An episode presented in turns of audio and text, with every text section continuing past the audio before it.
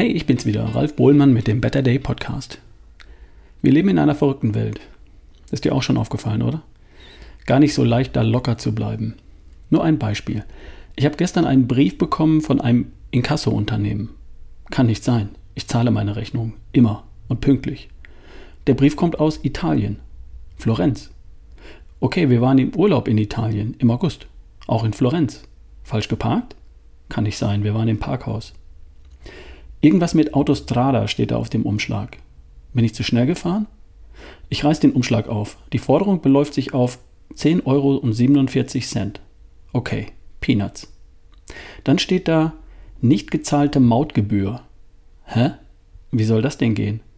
Ich bin seit Jahren oft und gern mit dem Auto in Italien unterwegs, seit 30 Jahren, um genau zu sein. An einer Mautstation hält man an, bezahlt und erst dann geht der Schlagbaum hoch und man fährt weiter. Nicht bezahlen geht gar nicht. Was soll das? Ich lese den Text, auf Deutsch immerhin. Ich lese dort, dass es sich um eine nicht bezahlte Maut in Höhe von einem Euro und zwei Cent dreht.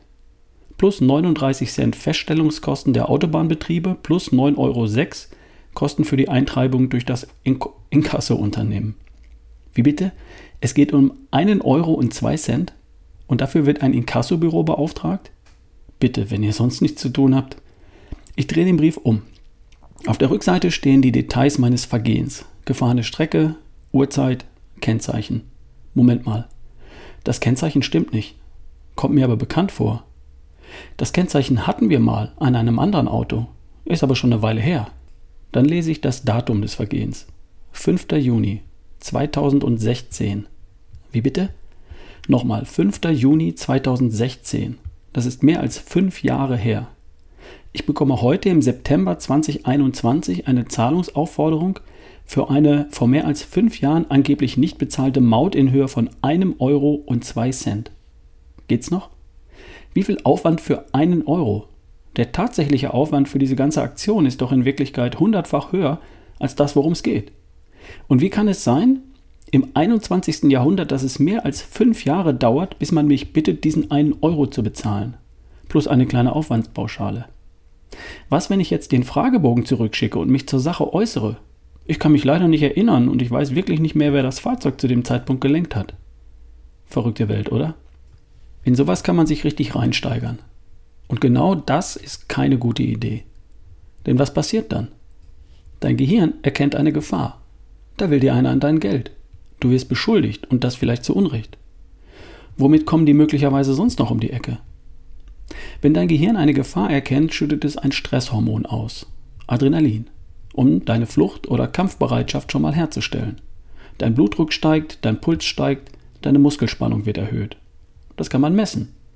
Und das alles ist gut, wenn eine reale Gefahr droht für Leib und Leben.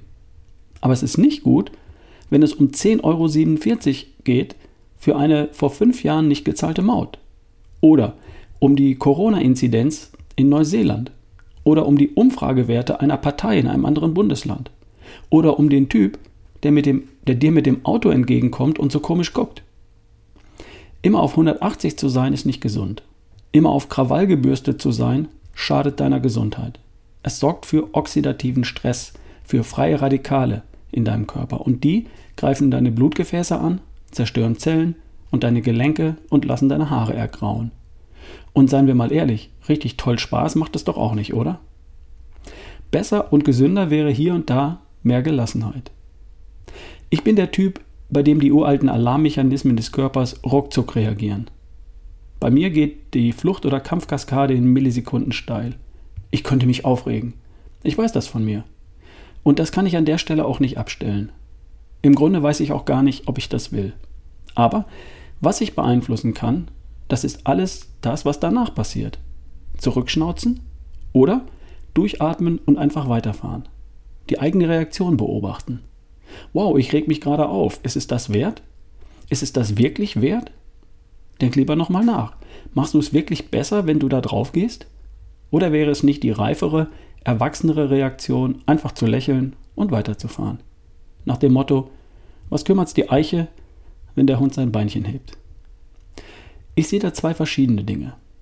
Ereignisse, die spontan passieren und auf die ich auf die eine oder andere Art reagieren kann. Hier macht es Sinn, erstmal durchzuatmen, die eigene Reaktion zu beobachten und dann den souveränen, gelassenen und reiferen Weg zu wählen. Und es gibt die großen Dinge, die drohenden Katastrophen, die wie ein Damoklesschwert über unserer Gesellschaft und unserer Existenz schweben. Das Klima, der Wald, die Staatsschulden, die Renten, die Überbevölkerung, der saure Regen, das Ozonloch, Mikroplastik, Inflation, negative Zinsen, die Taliban, China, Russland, Hunger in Afrika und verstopfte Straßen zur Rush Hour in Würzburg. Habe ich was vergessen? Bei diesen großen Dingen gelingt es mir inzwischen ziemlich gut, Ruhe zu bewahren und erstmal nachzudenken. Das liegt sicher daran, dass ich in den vergangenen 57 Jahren auf diesem Planeten sicher schon gefühlte 100 Mal mitsamt der ganzen Welt untergegangen sein müsste. Müsste. Und jetzt hat sich das Ozonloch wieder geschlossen, weil wir irgendwann FCKW verboten haben. Die Vogelgrippe, Schweinegrippe, EHEC und Kreuzfeld-Jakob haben sich wieder verkrochen. Entweder von allein oder weil Menschen Lösungen gefunden haben. Die Weltwirtschaftskrise und Finanzkrise ab 2007 überwunden. Der deutsche Wald stirbt seit 1980, seit über 40 Jahren und er lebt immer noch. Ölkrise in den 1970er Jahren. Wir haben geglaubt, das Ende sei nahe, weil das Öl zur Neige geht. Und seitdem wurde mehr Öl neu entdeckt, als verbraucht wurde. Aber wir werden es gar nicht brauchen, weil Energie besser von der Sonne kommt und das Öl, die Kohle besser da bleibt, wo es ist, im Boden, des Klimas wegen. Meine Erfahrung lautet, wir finden Lösungen für die großen Herausforderungen. Wir als Menschheit. Wir müssen uns den Themen annehmen und unser Wissen, unsere Technologien nutzen, um dafür zu sorgen, dass wir uns eine lebenswerte Welt erhalten. Lebenswert für so viele von uns wie möglich, überall dort, wo Menschen leben. Da gibt es einiges zu tun. Packen wir es an. Das Anpacken, das gibt uns ein gutes Gefühl. Das belohnt unser Gehirn und schüttet ein Glückshormon aus, Dopamin oder auch Serotonin. Das fühlt sich gut an und es ist gesund. Es verlängert unser Leben und macht unser Leben lebenswerter und schöner. Das Jammern, das sich in eine Angst hineinsteigern, das sich aufregen, ohne was zu tun, das fühlt sich schlecht an und macht krank. Es verkürzt unser Leben und es macht es weniger lebenswert und weniger schön. Wenn dich mal spontan etwas aufregt, nervt, ängstigt, beobachte deine Reaktion. Atme tief durch bleib locker und frag dich, ob es das wert ist. Finde die erwachsene, reife, souveräne Antwort und reagiere gelassen oder gar nicht.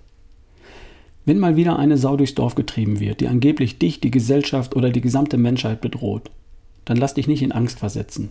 Glaub mir, so schnell geht das nicht. Gibt es etwas, das du beitragen kannst? Durch deine Stimme bei der Wahl, durch deine Kaufentscheidung, durch dein Verhalten? Dann tu das und vertraue darauf, dass die Menschen Lösungen finden. Und denke immer daran, the world is what you think it is. Die Welt ist ein wundervoller, lebenswerter Ort, wenn du dich dafür entscheidest. Und die Belege dafür, die findest du, wo auch immer du hinsiehst, wenn du willst. Glaub mir, es lohnt sich. Es ist ein herrlicher Tag übrigens heute, am Mittwoch, den 8. September 2021. Wir hören uns die Tage. Dein Ralf Bohlmann.